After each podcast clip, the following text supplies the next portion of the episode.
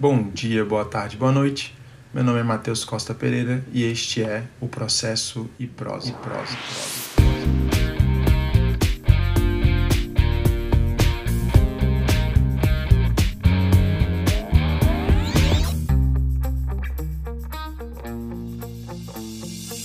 Hoje eu inauguro uma sessão diferente aqui no podcast, consistente em perguntas e respostas. Então vocês me enviam as perguntas, as dúvidas de vocês, as provocações pelo meu Instagram, tá aqui na descrição do podcast. E é, eu separo um momento especificamente para responder, pra, ou para esclarecer, ou para tecer comentários. E hoje eu começo pela pergunta que me foi formulada pelo Leonardo. O Leonardo faz a seguinte indagação: É possível tutela provisória de evidência em caráter antecedente? Então seria possível utilizar o artigo 303 para a obtenção de tutelas provisórias de evidência? Bem, para eu esclarecer essa pergunta, para eu construir aqui a resposta, é, eu começo destacando aqui que a gente sabe que as tutelas provisórias de evidência são justamente aquelas calcadas apenas em probabilidade do direito. Então, é, é uma nomenclatura, inclusive, que não é muito satisfatória, né? na medida em que não existe direito evidente, não existe situação jurídica evidente, de toda sorte. É uma nomenclatura que a doutrina utiliza já há algum tempo e que agora está positivada no artigo 311. Então, tutela da evidência é aquela que é calcada exclusivamente em probabilidade do direito. O que você nota, contudo, se você fizer uma análise dos incisos do artigo 311, ou se você for para outra, alguma outra hipótese de tutela da evidência é, constante da legislação, como é o caso da tutela provisória na ação monitória, é, ou como é o caso da própria execução provisória, a execução provisória ela é também uma modalidade de tutela da evidência, é que é, há necessidade de um plus, né? Essa probabilidade do direito, ela vai ser, no caso concreto, caracterizada por alguma situação probatória ou é, ainda por uma é, decisão por, um, por uma decisão é, é, calcada em um provimento vinculante. Então analisem as hipóteses do artigo 311, analisem a situação da, da ação monitória ou da execução provisória e vocês vão perceber exatamente isso. Bem, mas a, aqui o, o, foco da nossa conversa não é conversar sobre tutela da evidência. Eu só queria deixar aqui é, destacado para vocês que quando a gente pensa em evidência, a gente não pensa em urgência. Então a gente não pensa em perigo da demora, a gente não pensa em perigo de dano. É, pode até existir no caso concreto, percebam. Pode haver urgência no caso concreto, mas é, não é necessário. Não é necessário que o autor afirme a urgência. É, nesse sentido, ele não tem, portanto, ônus de afirmar, tampouco de provar, e o, o magistrado, para efeito de concessão, para efeito de apreciação da tutela provisória, ele não vai é, se preocupar com isso. Então, está fora da cognição dele qualquer fator temporal, é, qualquer reflexão em torno da, da demora na prestação jurisdicional. Bem, dito isso, o que, que é a tutela em caráter antecedente? Ou como eu prefiro chamar, o que que em que consistem as formas antecedentes das tutelas provisórias? A forma antecedente ela é, consta tanto do artigo 303 quanto, quanto do artigo 305 do CPC. E penso eu que esse é dentre os pontos positivos do, do livro que cuida da tela provisória, penso eu que, ou dentre os pontos, né, dentre a, a, a gente pode fazer tanto críticas quanto elogios né, ao livro 5. E tem várias críticas, mas um dos pontos altos do livro 5 é justamente essa disciplina da forma antecedente, ou de uma fase, ou de uma fase, ou especificamente a um, a um pedido avulso de tutela provisória. Então, o, tanto o artigo 303 especificamente aqui para as tutelas satisfativas, quanto o artigo 305, especificamente reservado para as tutelas cautelares, eles permitem requerimentos avulsos de tutela provisória. É, eu digo avulso, eu digo antecedente, é, significa basicamente o quê? Significa que a parte ela pode entrar na justiça com base no artigo 303 e é, o foco dela será a formulação, será a obtenção do pedido de tutela provisória. Da ideia de um requerimento avulso. É, mas avulso ainda no sentido de que esse requerimento ou essa tutela provisória ela não, não precisa ser veiculado no bojo de uma petição inicial. Então não há a necessidade de observância de todos os requisitos do artigo 319, por exemplo.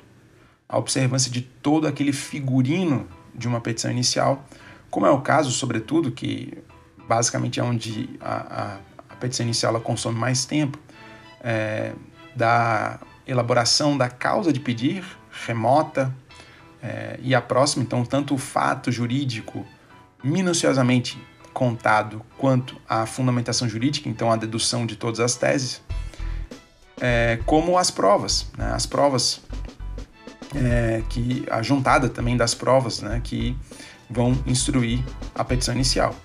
Afinal de contas, a petição inicial deve ser instruída com os documentos essenciais à propositura, mas na verdade isso abrange todos os documentos que o autor ele já possui. Então, o artigo 303 ele flexibiliza essa ideia permite a formulação desse requerimento de tela provisória sem que a parte ela apresente a perfeita formulação de sua causa de pedir, sem que ela, portanto, traga o fato é, com todas as suas características, com todos os seus contornos, sem que ela apresente todos os seus fundamentos jurídicos.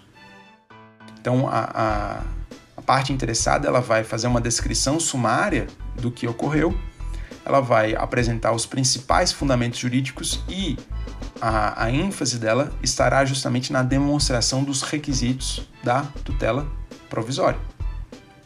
Neste caso em específico, se a gente pensa no artigo 303, a gente pensa na demonstração da probabilidade do direito e do perigo da demora.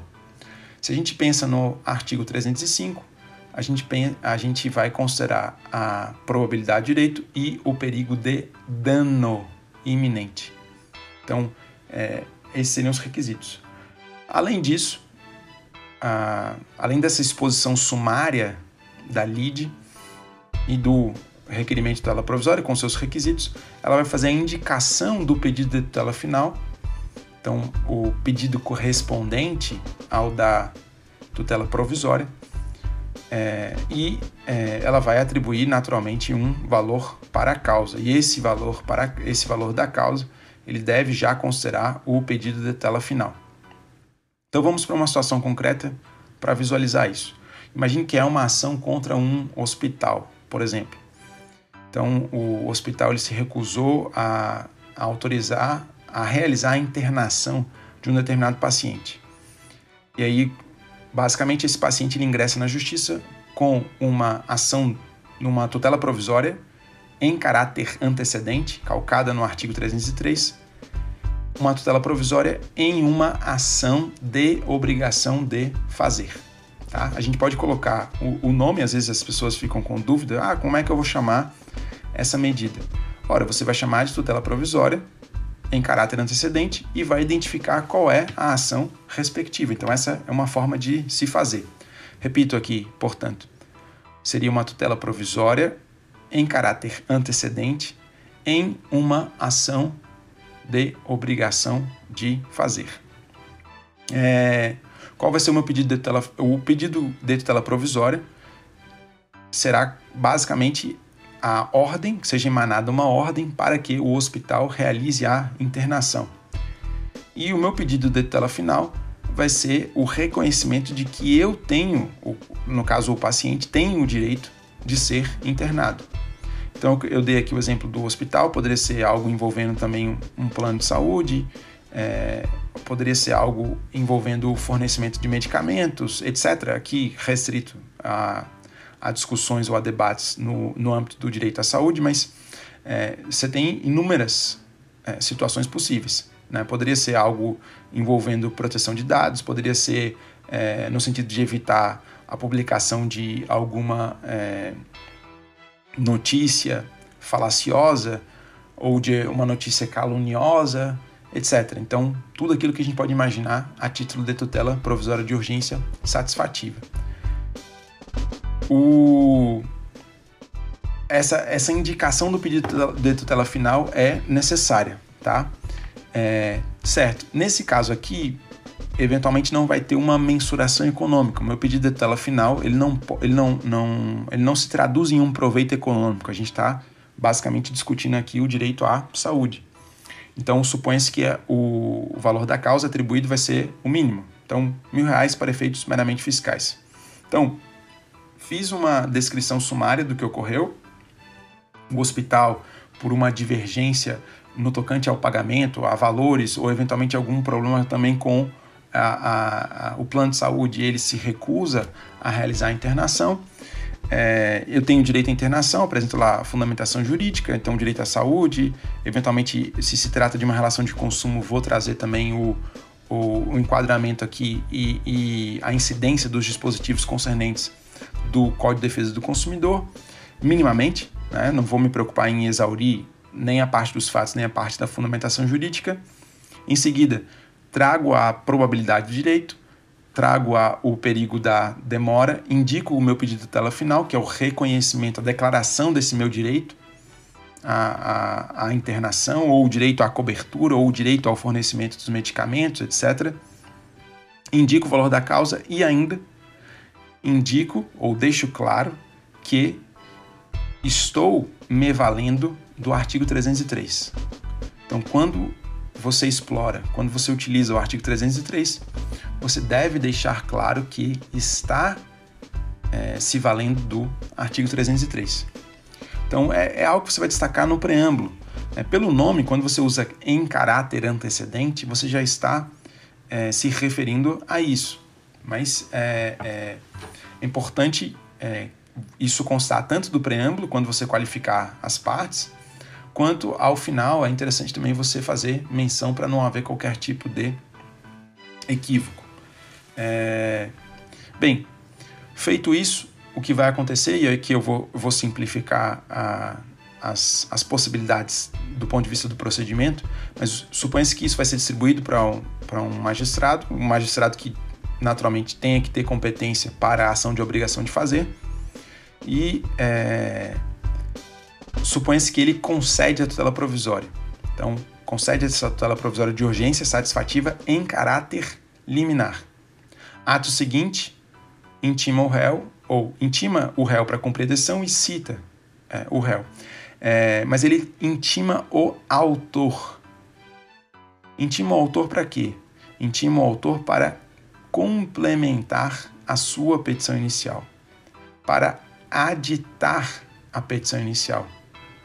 E esse aditamento, que é institucionalizado, vejam que eu me referi a uma fase antecedente, esse aditamento ele é institucionalizado, ele vai significar basicamente que o autor ele vai terminar de trazer a, a descrição dos fatos, ele pode trazer outros documentos que porventura ele tem acesso, ele vai complementar a sua argumentação jurídica e ele vai ratificar o seu pedido.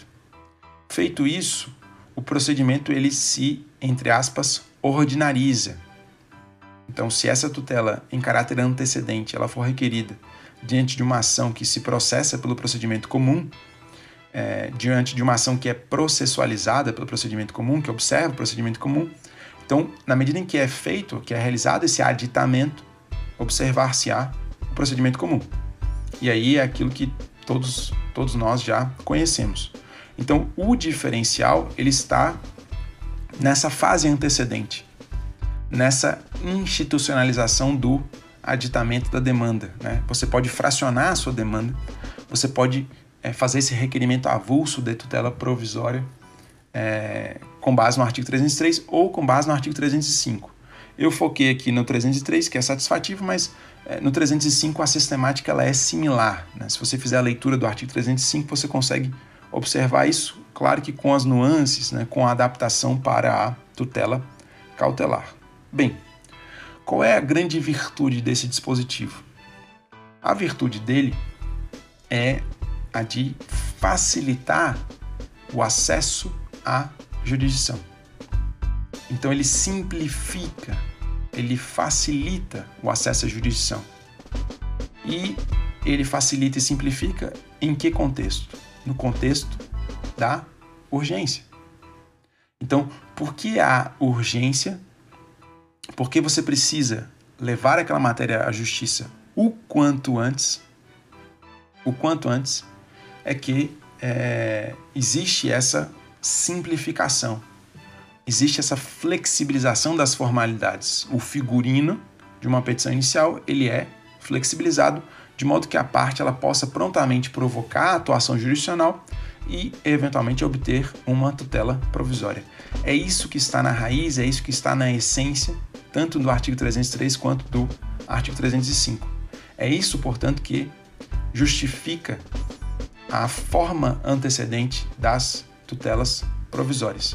E é exatamente por esse motivo que não cabe, a meu ver, tutela provisória de evidência em caráter antecedente. É, aqui não foi uma, portanto, uma omissão do legislador que deve ser corrigida de um, de um ponto de vista é, sistemático, de, por meio de uma interpretação sistemática. Então, se existe tutela provisória de urgência em caráter antecedente, é, não se justifica que não haja também essa possibilidade diante de tutelas da evidência. Não. Repito, o que justifica a tutela provisória de urgência em caráter antecedente é justamente a urgência.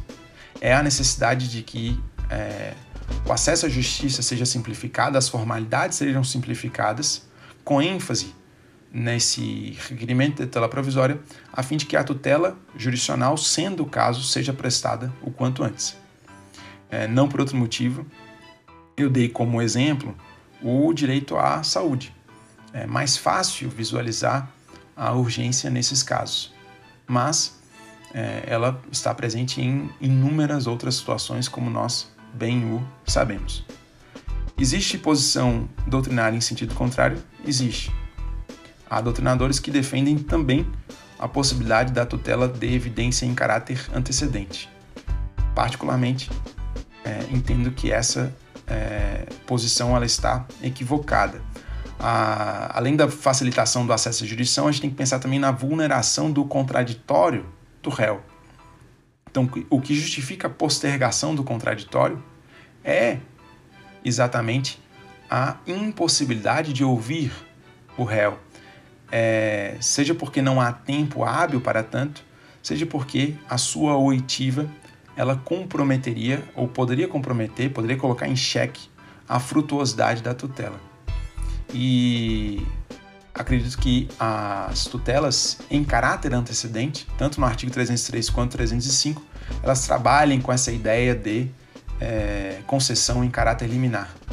É por isso que no caput do artigo 303, por exemplo, tem-se ali a ideia de que a urgência seja contemporânea, urgência contemporânea à propositura. Então, Leonardo, muitíssimo obrigado pela sua provocação, pela sua pergunta. Eu espero que eu tenha esclarecido o que você colocou.